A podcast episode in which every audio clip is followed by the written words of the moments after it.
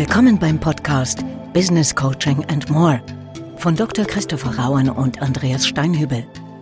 Informationen und Inspiration für Coaching-Profis und alle, die es werden wollen. Mein Name ist Christopher Rauen. Und mein Name ist Andreas Steinhübel. Wir arbeiten beide seit über 25 Jahren als Business Coaches und sind ursprünglich Diplompsychologen. Und mit diesem Podcast wollen wir unsere Erfahrungen rund um das Thema Coaching teilen und dabei auch über den Tellerrand hinausschauen.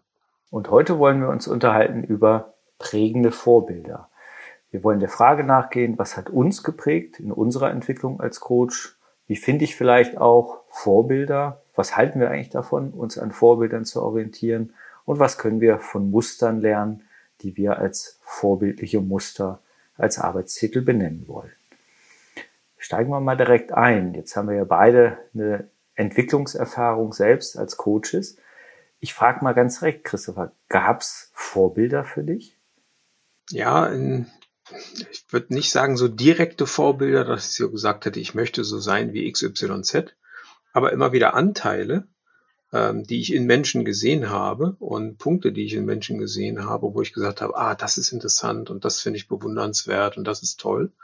Und gerade bei dem Thema Vorbilder möchte ich auch nochmal ganz betonen, wie wichtig für mich auch die Abgrenzung war in Bezug auf so möchte ich nicht sein und so möchte ich auf gar keinen Fall werden. Also das ist ja auch quasi ein Negativvorbild.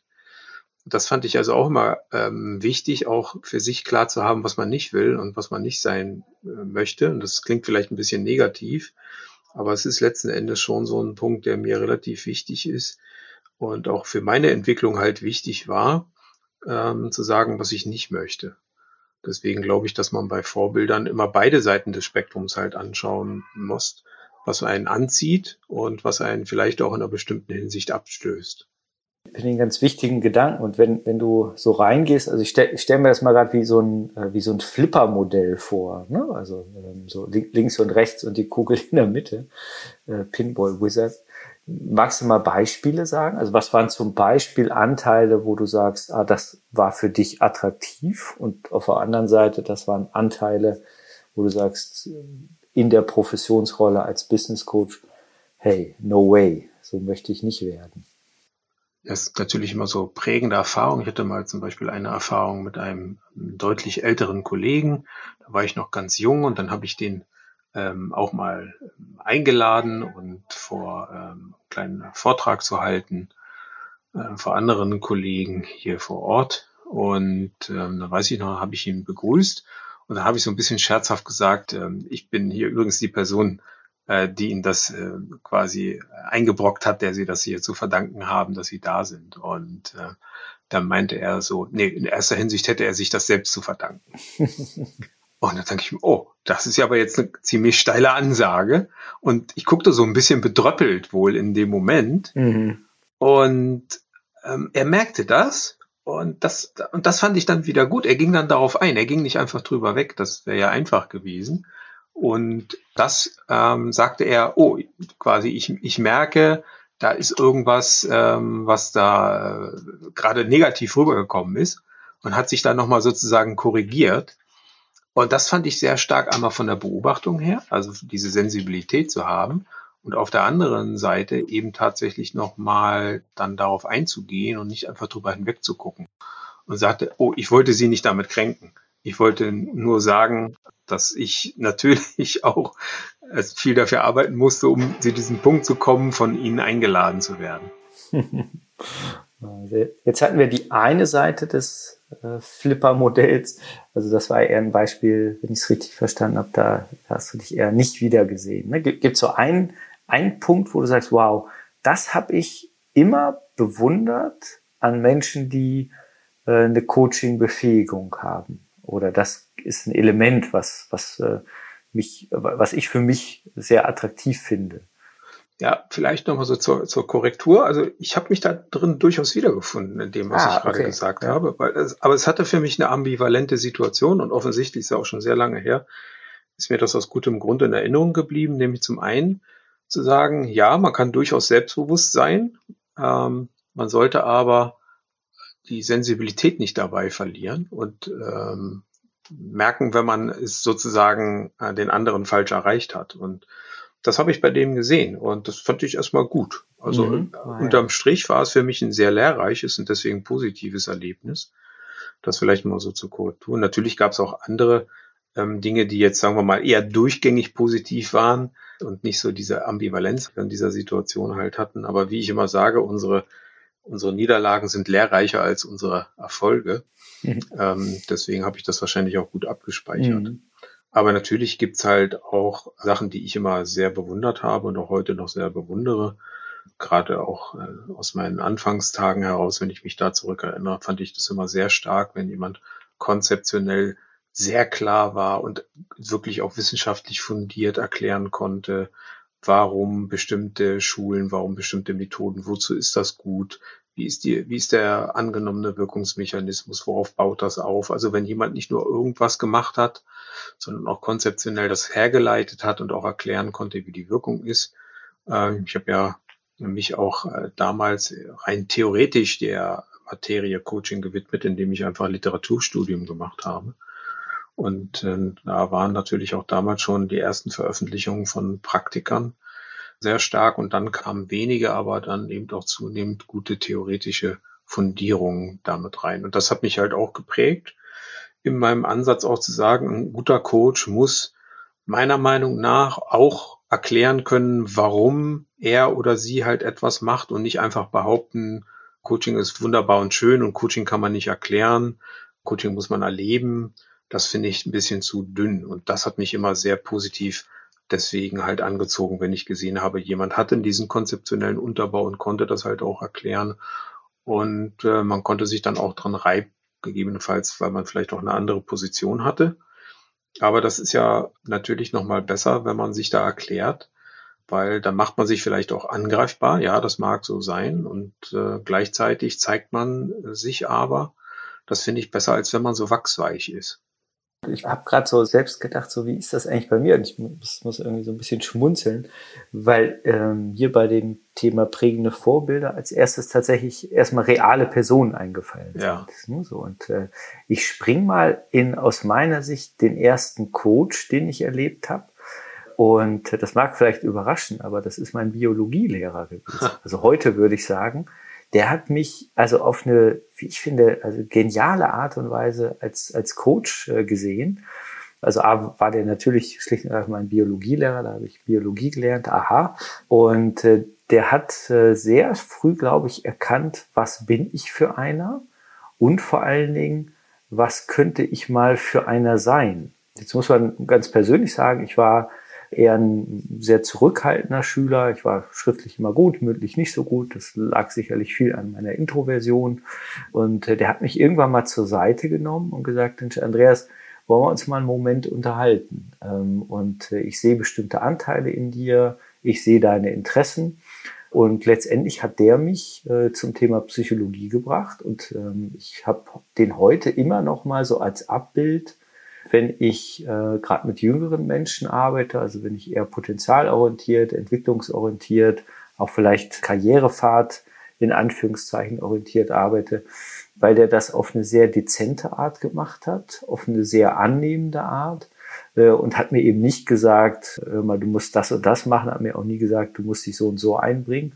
Und der war zusätzlich noch, das wird dich freuen, Christopher, äh, Werte- und Normlehrer und ein absoluter Nihilist. Äh, also der hat wirklich an gar nichts geglaubt, aber so an gar nichts, gar nichts. Und der hat sich immer zum Beispiel wahnsinnig aufgeregt über seine Knieschmerzen. Ja, wieso soll mich das freuen, Andreas? Ja, pass auf, er, kommt gleich, kommt gleich.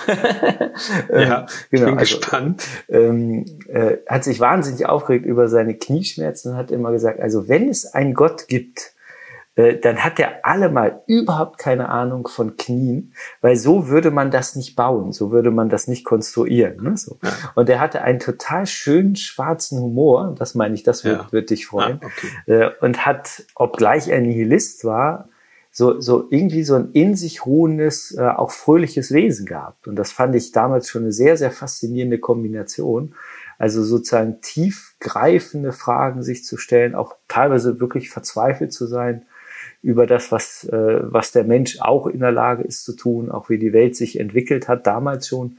ist ja schon ein paar Jährchen her, äh, und trotzdem sowas so, so ähm, suffisant Fröhliches. Ja. Und äh, ich glaube, dass das ein bisschen auch so äh, mein, mein Coaching-Stil ganz indirekt äh, mitgeprägt hat. Ja, ich habe deswegen nochmal nachgefragt, weil so als Nihilisten empfinde ich mich selbst gar nicht. Aber das mit dem schwarzen Humor kann ich sehr gut umgehen. ja, genau, genau. Ja, genau. Also ich würde dich auch nicht als äh, Nihilist beschreiben, aber äh, du irgendwann wirst du auch Knieschmerzen haben. Ja, ich, äh, Rücken, aber das ist eine andere Geschichte. Damit wollen wir jetzt hier die Zuhörerinnen und Zuhörer, glaube ich, nicht äh, langweilen ja, mit ja, okay, unseren genau. Zipperlein.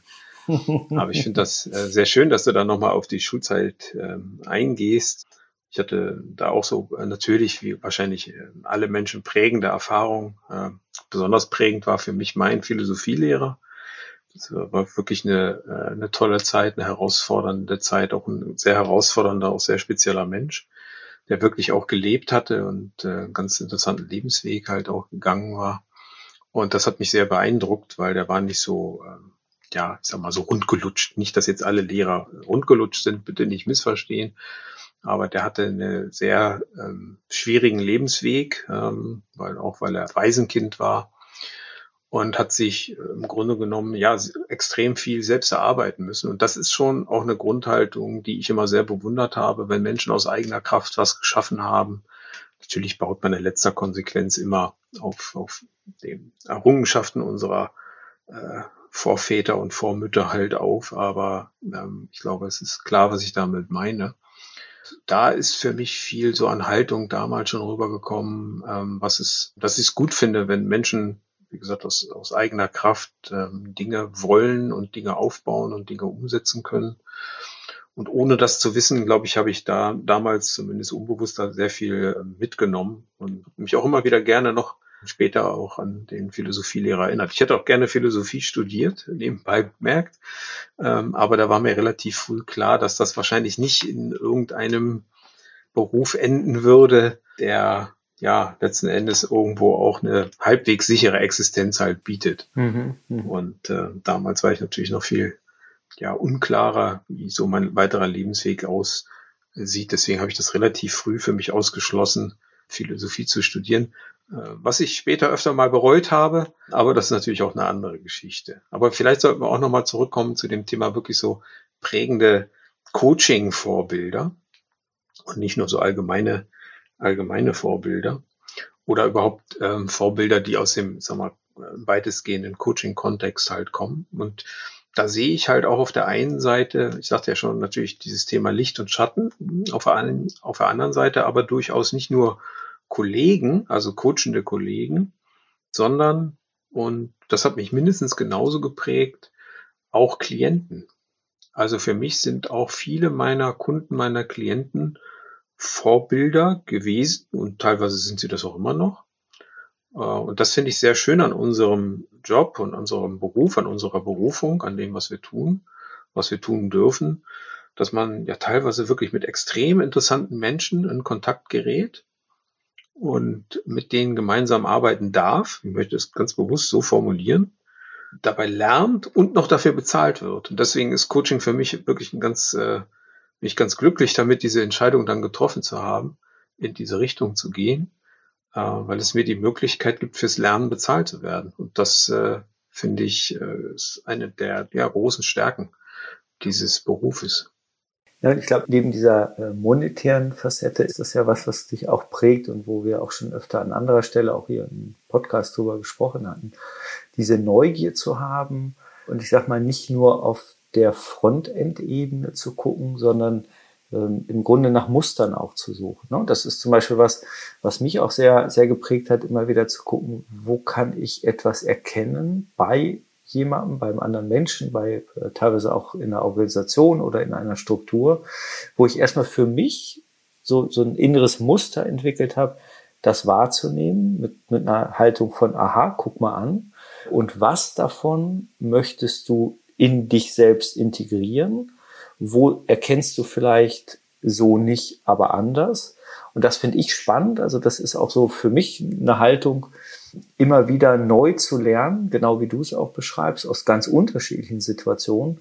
Äh, und äh, was ich ganz lustig finde, wir werden ja manchmal gefragt von ähm, gerade von, von Absolventinnen, Absolventen unserer Coaching-Ausbildung, ob wir uns irgendwann mal langweilen beim Coaching. Und das äh, ist immer für mich wirklich eine überraschende Frage, weil ich diesen Moment noch nie erlebt habe. Das ist für mich so, langweilst du dich, wenn du jeden Tag was Neues lernen kannst. Ne? So, und äh, das finde ich total schön dabei, wenn wir auf Muster lernen gucken. Also es ist auch durchaus eine Anregung so für unsere Zuhörerschaft, bei dem Thema prägende Vorbilder sowohl auf Personen zu gucken, die im weitesten Sinne was mit Coaching zu tun haben können, aber auch auf Muster. Und ich will ganz explizit nochmal zwei Personen einblenden, die mich persönlich wirklich sehr geprägt haben äh, und äh, das durchaus auch mit, mit einem Dank nochmal verbinden. Ich fange mal einmal mit dem äh, an, bei dem ich selbst Coaching damals äh, gelernt habe, also äh, Professor Eckhard König, der ähm, für mich eine prägende äh, Gestalt dahingehend war, dass er auf der einen Seite sehr wissenschaftlich an die Dinge rangegangen ist, äh, sehr präzise, sehr modellhaft äh, und gleichzeitig wirklich ein ernstzunehmender Menschenfreund war war und ist.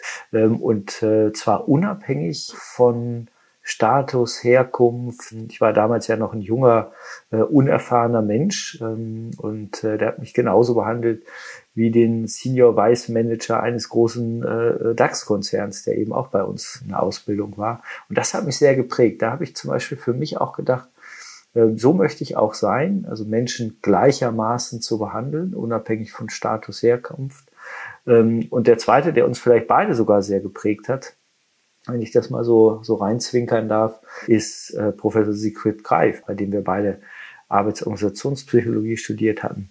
Äh, du kannst sicherlich das eine oder andere gleich noch ergänzen, wenn du magst, weil das für mich jemand war, äh, der mit großer Weitsicht äh, immer an dieses Thema rangegangen ist äh, und nicht nur in einer Profession stehen geblieben ist, sondern uns auch gelehrt hat, verbindet äh, und kombiniert äh, unterschiedliche professionelle äh, Zugänge. Äh, und das fand ich, fand ich durchaus auch was, was, was mich sehr geprägt hat. Das waren so zwei für mich, würde ich fast ein bisschen äh, heute auch noch als Lehrmeister beschreiben, den ich, den ich einfach immer noch dankbar bin für das, was sie mir so als, als Orientierungslichter auch äh, mit auf den Weg gegeben haben. Absolut. Also das kann ich definitiv auch mit unterschreiben, sowohl bei Eckhart als auch bei Siegfried Greif. Und ich meine, ich kenne ja Siegfried auch sehr lange und Siegfried war immer ein Innovator, jemand, der ganz früh schon Themen aufgenommen hat, bevor die Mainstream geworden sind, war im Grunde genommen häufig seiner Zeit fünf, äh, zehn Jahre voraus. Das hat ihn, glaube ich, auch immer ausgezeichnet. Und habe das sehr bewundert, diese Spürnase auch zu haben für solche Themen. Wie gesagt, häufig der, der Zeit eben da voraus zu sein.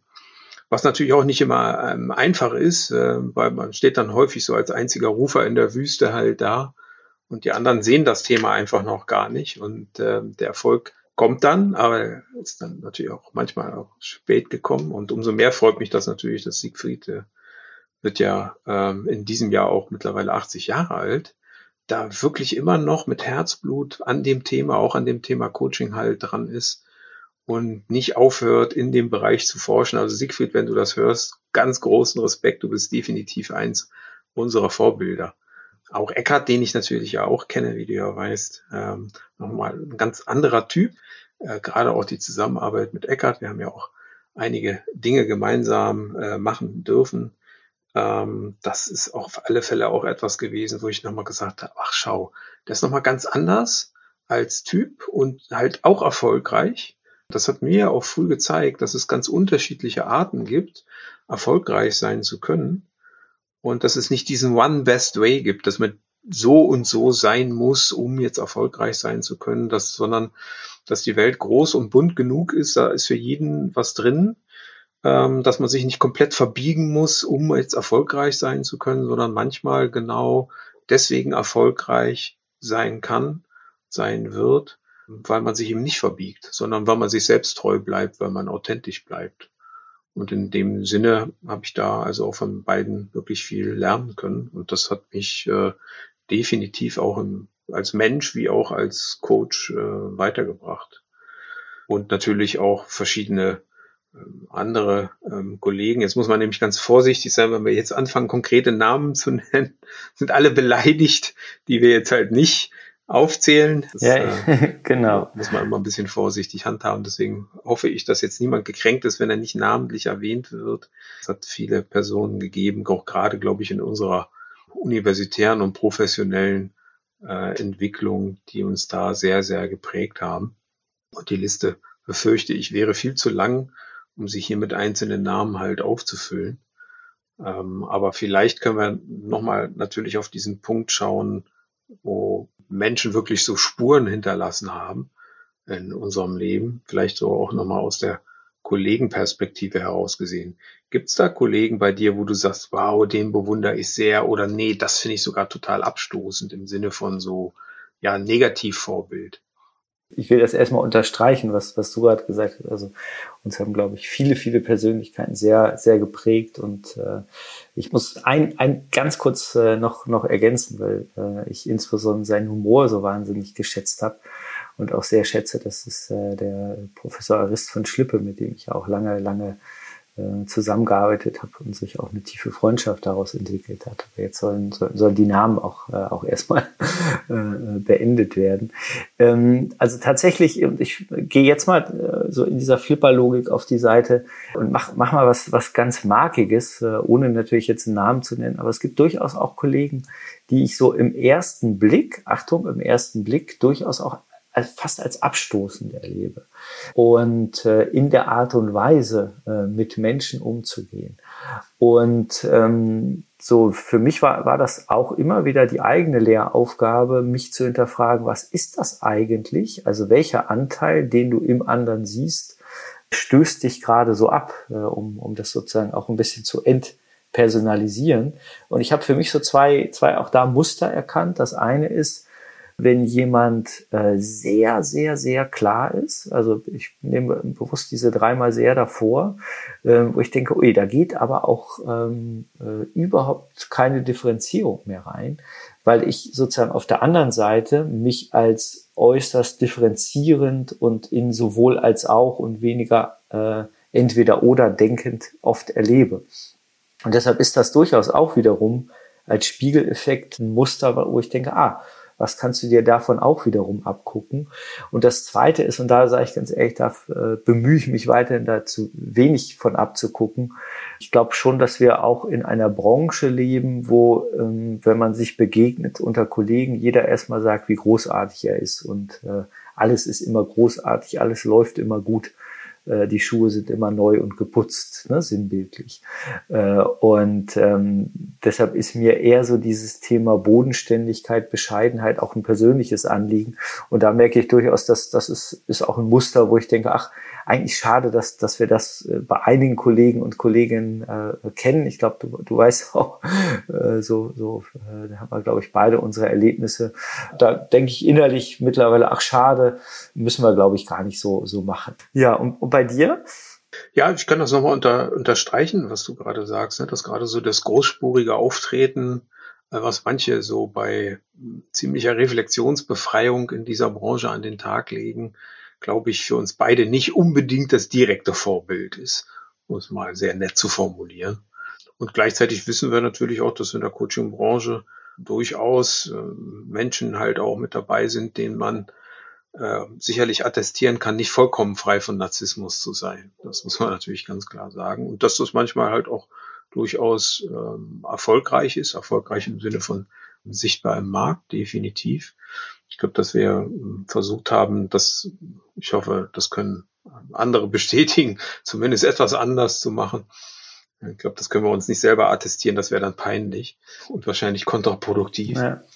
Insofern ähm, teile ich das sehr, was du halt sagst. Und äh, ja, wie ich schon eingangs bemerkte, ich habe sehr viele Kollegen halt kennenlernen dürfen, von denen ich mir immer versucht habe, so eine kleine Scheibe oder ein Stückchen sozusagen abzuschneiden, um mich daran zu orientieren. Auch viele prägende Erlebnisse davon gehabt, wie man vor allen Dingen mit ganz schwierigen Situationen halt umgeht, von denen ich ja auch einige erleben durfte. Und ähm, sehr froh darum war, wirklich von diesem geballten Wissen, von dieser geballten Weisheit, muss man im Grunde genommen sagen, halt zu profitieren. Also wir sind da halt auch, ja, Erlebnisse in Erinnerung, die wirklich, die wirklich ähm, emotional waren, die wirklich konfliktär waren, die schwierig waren, gerade auf einer Beziehungsebene, wenn Menschen da aufeinander geprallt sind. Und da habe ich mich schon ganz gerne auch immer häufig an älteren Kollegen halt orientiert, die ich in ähnlichen Situationen kennenlernen durfte und mich immer gefragt, okay, was, würde der jetzt machen, wie würde die damit umgehen. Ähm, und das hat mir wirklich sehr viel Orientierung halt gegeben. Ne? Also Lernen am Vorbild ist deswegen definitiv etwas. Aber ich sage das auch nochmal, gerade auch Lernen vom Kunden, was ich gerade gelernt habe beim Thema Effizienz, beim Thema Organisation, also auch diese Best Practice zu beobachten, die man ja häufig bei Kunden sehen kann. Das ist ja nicht alles nur weil wir da als Coaches hinkommen, heißt ja nicht, dass da alles im Argen liegt, sondern häufig funktioniert da extrem viel sehr, sehr gut auf einem extrem hohen Niveau. Und dann gibt's natürlich auch punktuell immer Schwächen. Das ist ja ganz normal, wo wir dann halt als Coaches manchmal gerufen werden. Ich habe immer versucht, beides zu sehen, auch bei Kunden. Nämlich, was da, was da natürlich vielleicht nicht so gut läuft, aber eben auch die Stärken sehen, was gut läuft. Und äh, habe auch versucht, für mich immer herauszuziehen, ah, so denkt jemand, so argumentiert jemand, so schaut jemand auf bestimmte Prozesse oder Zustände und organisiert die, so funktioniert dieses und so funktioniert jenes. Und ich habe unlängst da auch nochmal mit einem Kollegen mich drüber unterhalten, was macht eigentlich so Erfolg halt aus. Ähm, und das Witzige war, wir sind beide wirklich so zu dem Ergebnis gekommen, dass es sehr, im Grunde genommen sehr einfache Werte sind die, die einen erfolgreich machen, nämlich sowas Simples und doch wieder Schwieriges wie Ehrlichkeit, sowas Simples wie Zuverlässigkeit, ähm, sowas Simples wie sich gut vorzubereiten oder auch Themen und Sitzungen nachzubereiten. Also so eine gewisse Zuverlässigkeit in den Prozess mit reinzubringen. Ein ehrliches Interesse am Gegenüber. Also wirklich, wo man sagen würde, so Basics, ja, wo ich aber auch heute sagen würde, aber das ist das, was letzten Endes wirklich am meisten zählt und nicht so diese super duper neuen ähm, tollen Konzepte, die sind vielleicht auch nicht ganz unwichtig, aber wenn man das andere, was ich genannt habe, wenn das dabei verloren geht, dann retten einen die super duper Konzepte auch nicht mehr und die vielleicht äh, die Konzepte, die jetzt gerade en vogue sind. Und das habe ich mir auch schon gerade auch von den älteren Semestern halt abgeschaut diese, diese wirklich, diese, diese Grundlagen, wie wichtig die sind und dass man die niemals unterschätzen darf. Und das gilt für, nebenbei bemerkt, nicht nur für das Thema Coaching, sondern insbesondere auch für das Thema Führung, wo ich sehr davon überzeugt bin, dass die gleichen Werte, die ich gerade aufgezählt habe, extrem wichtig sind für Coaches, aber auch für Führungskräfte und ich ja auch viel erlebe und erlebt habe in, in, meinem Beruf, wie es halt auch anders gemacht wird, ne? dass Menschen eben nicht vertrauenswürdig agieren. Das denken sie vielleicht, aber sie tun es nicht, dass sie mit Angst führen und nicht mit Ermutigung und Transparenz. Ja, dass sie eben Druck ausüben und nicht einen Ermöglichungsraum schaffen. Und jetzt klingt das vielleicht alles so äh, übertrieben humanistisch, aber ich bin wirklich davon überzeugt, dass zumindest in normalen Situationen das extrem wichtig ist, solche Werte halt zu leben, wenn man, und das ist ja unser Beruf, Entwicklung ermöglichen will. Entwicklung und positive Veränderung bei Menschen. Und jetzt kann man natürlich sagen, irgendwie ohne Druck funktioniert nichts und Ergebnisse müssen auch kontrolliert werden. Und das ist sicherlich bis zu einem gewissen Grad richtig. Aber die Frage ist halt immer, mit welcher Haltung macht man das? Ja, kontrolliere ich jemanden, weil ich ihm grundsätzlich misstraue? dann würde ich sagen, hm, das ist vielleicht jetzt nicht so eine besonders hilfreiche Grundhaltung. Oder kontrolliere ich, um sicherzustellen, dass jemand seinen Erfolg auch nach Hause fährt. Und beides ist Kontrolle, aber die Haltung, die dahinter steckt, ist eine andere. Und das äh, sind also auch so Themen, wo ich gelernt habe, ja, das eine ist ermutigend und das andere ist manchmal sehr stark demotivierend. Da auch nochmal genauer halt hinzuschauen, das habe ich wirklich auch von ja, vielen älteren, guten Kolleginnen und Kollegen lernen dürfen, wofür ich sehr äh, dankbar bin. Ja, ich habe gerade gedacht, jetzt haben wir sozusagen über äußere Vorbilder und prägende Vorbilder und Muster gesprochen.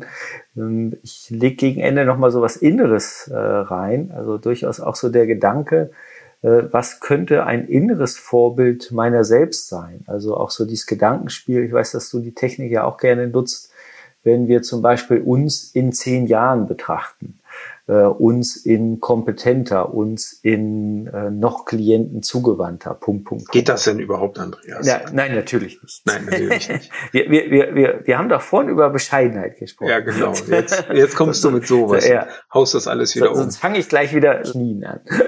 Und ich finde, und ich finde, dass insbesondere das Thema Humor auch nicht zu kurz kommen darf bei aller Professionalität. Und ich würde sagen, das ist kein Widerspruch. Genau, genau. genau. Also sozusagen so diese, diese Idee nochmal zu nehmen, also mich selbst jetzt zu betrachten in einer Logik von Respekt und äh, vielleicht auch, wie, wie ich es ganz gerne tatsächlich sage, also betrachte dich möglichst auch liebevoll. Und dann aber auch zu gucken, wenn du dich selbst spiegelst mit einem Coach, der vielleicht eine bestimmte Eigenschaft hat oder eine bestimmte Vorgehensweise oder eine bestimmte Haltung, die dir jetzt noch nicht so zu eigen ist, worin könntest du dir vielleicht in Zukunft sogar ein eigenes Vorbild sein? Weil ich einen Punkt total wichtig finde, den mag ich nochmal ganz bewusst äh, so gegen Ende auch benennen, dass ähm, das Thema Vorbilder für mich auch immer ein Risiko in sich trägt, dass wir uns sozusagen mehr an anderen orientieren als an uns selbst. Und ich glaube, diese gute Kombination, sich von anderen inspirieren zu lassen und äh, bei sich selbst zu bleiben, also immer wieder in guten Selbstkontakt zu gehen, ist zumindest eine Coaching-Haltung, die äh, ich für meine eigene Entwicklung, aber auch für die Entwicklung von äh, Coaches und auch äh, von Klientinnen und Klienten sehr, sehr förderlich finde. Also beides im Blick zu halten. Äh, ja, wie, wie, wie ist es für dich, wenn du es doch mal so zusammenfasst? Ja, wie du es gerade nochmal gesagt hast, ist wirklich diese Ambivalenz zwischen dir und anderen, zwischen Vorbildern und negativen Vorbildern, zwischen Kollegen und Klienten. Und ich glaube, das zeichnet auch ein gutes, diversifiziertes Angebot an Vorbildern halt auch aus, dass man nicht nur in eine Ecke schaut, sondern dass man idealerweise mehrere Vorbilder oder Elemente von Vorbildern halt hat, im Innen und Außen, im Oben und Unten, im Jetzt und im Morgen und in der Vergangenheit und in den genannten Kreisen. Ja, wir hoffen, dass da vielleicht auch wieder ein paar Inspirationen für alle mit dabei waren, die uns zugehört haben. Und damit sind wir auch schon am Ende der heutigen Folge angekommen und sagen damit wie immer Tschüss und auf Wiederhören. Und natürlich freuen wir uns, wenn Sie unseren Podcast auch abonnieren und gerne auch positiv bewerten. Gute Zeit und bis zum nächsten Mal. Sie hörten den Podcast Business Coaching and More. Wenn es Ihnen gefallen hat und Sie die kommende Ausgabe nicht versäumen möchten, abonnieren Sie bitte den Podcast.